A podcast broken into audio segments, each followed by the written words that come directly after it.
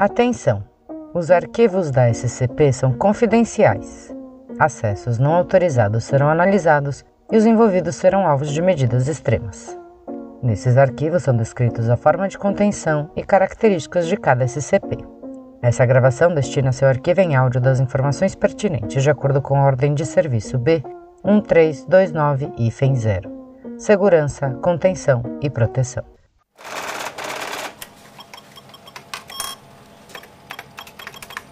Transcrição do item número SCP-050 ao mais esperto. Classe do objeto Euclide. Procedimentos especiais de contenção. Até o momento, todas as tentativas de se conter a SCP-050 se mostraram infrutíferas, com testes sendo descontinuados nesse momento. Atualmente, quem quer que esteja em posse da SCP-050 devem deixá-la em um escritório que utilizem com regularidade. Tentativas de deixar a SCP-050 em um escritório sem uso resultaram em ela seguir seu dono até em casa. Isso representa uma violação do regulamento e não deve ser permitido.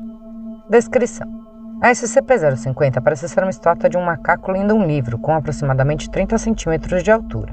Uma das peculiaridades da SCP-050 é que não importa qual método de mensuração seja usado, qualquer registro de tal medida irá rapidamente ser substituído por unidades de medida padrão. Na parte de baixo da estátua estão gravadas as palavras ao mais esperto, em letra cursiva.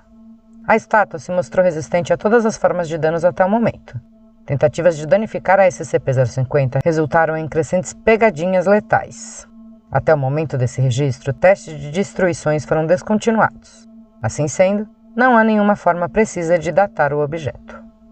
Quando deixada sozinha, a SCP-050 se mostrou tanto útil como antagonista ao seu dono atual. Apesar de nunca ter sido vista se mover, não importa a maneira ou quantidade de registros, qualquer sala em que ela esteja se torna muito limpa, impecável sempre que possível papelada é arquivada, o lixo é esvaziado e, em geral, qualquer desordem é removida. Entretanto, a SCP-050 também tem a tendência de deixar armadilhas para seu dono, então donos atuais devem checar com cuidado seus escritórios ao retornar. Documento 050 A Grande Guerra de Pegadinhas de Pesquisadores de. No dia de. de.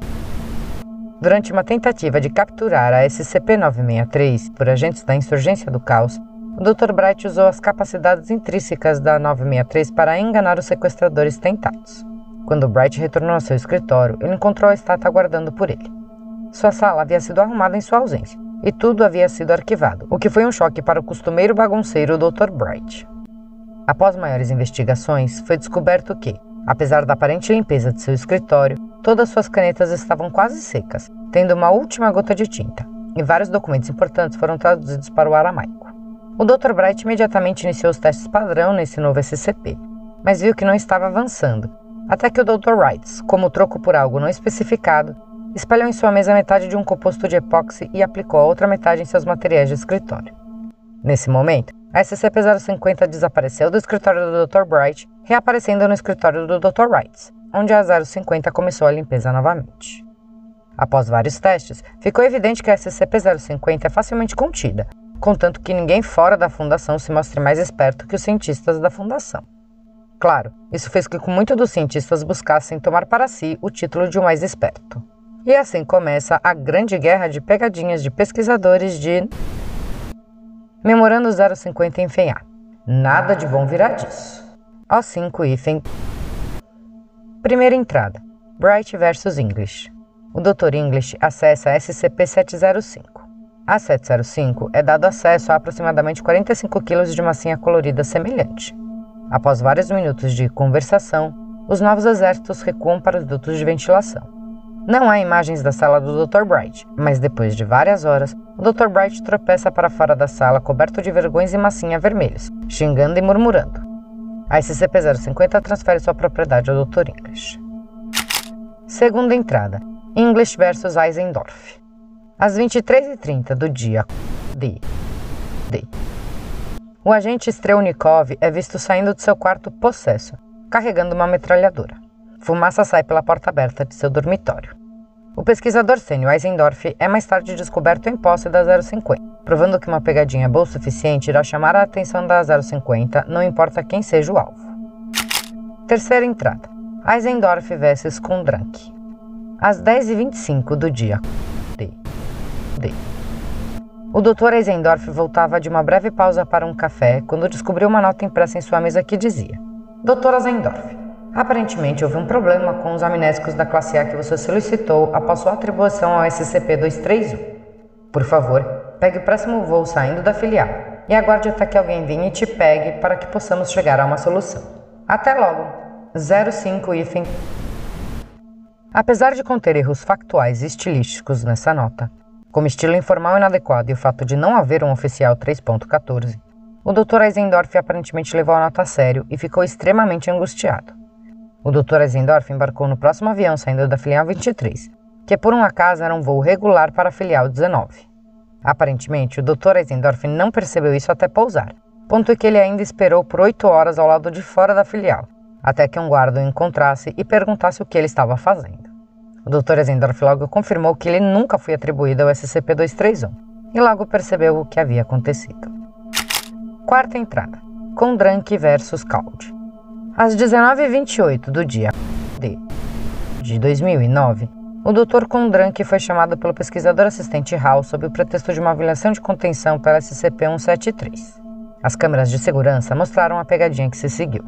Ao retornar à sua sala, Condrank pausa por um breve momento quando chega à sua porta. Segundos depois, ele é visto saindo lentamente de sua sala, mantendo o olhar fixo em algo dentro dela.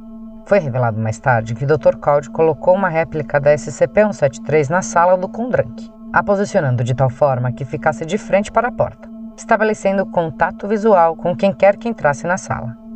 Condrank continuou a se retirar até que escorregou em uma poça de óleo de cozinha até então desapercebida.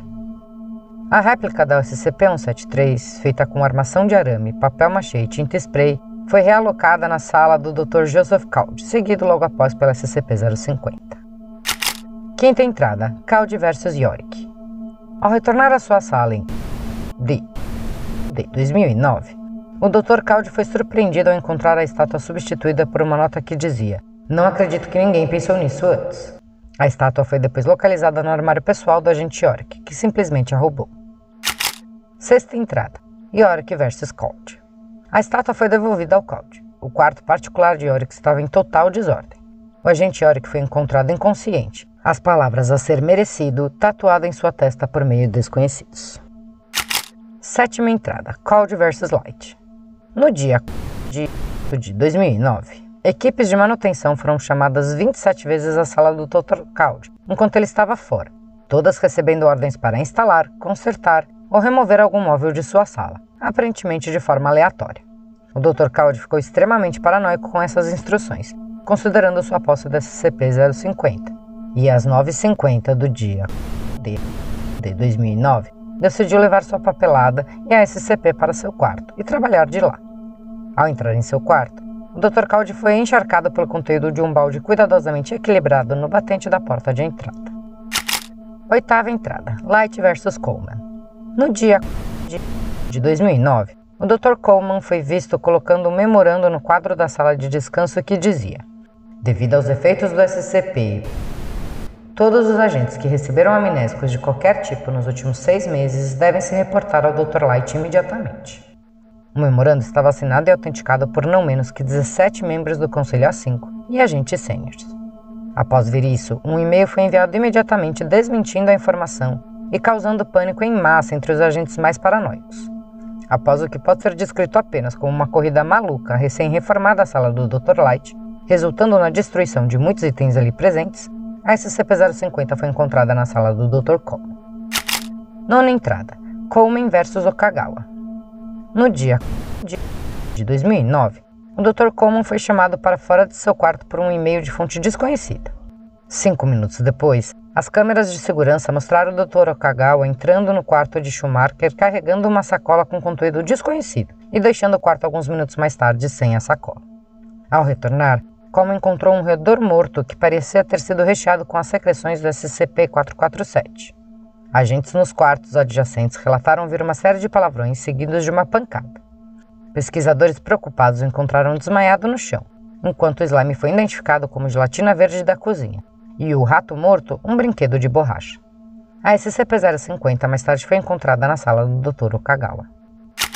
Décima entrada: Okagawa vs Shepelsky. Filmagem. De 2009, 12 horas e 43 minutos.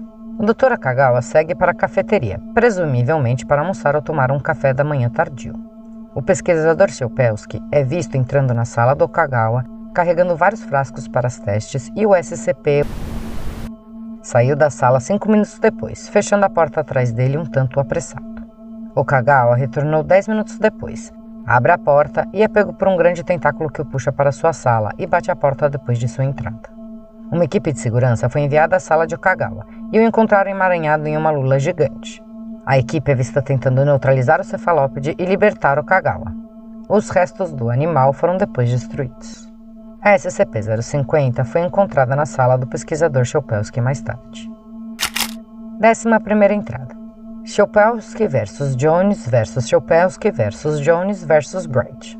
Décima primeira e fim 1. No dia 2012, o pesquisador Chopelski chegou ao trabalho aproximadamente às 8 horas e foi recebido prontamente com uma torta na cara, cortesia do diretor de projeto Jones.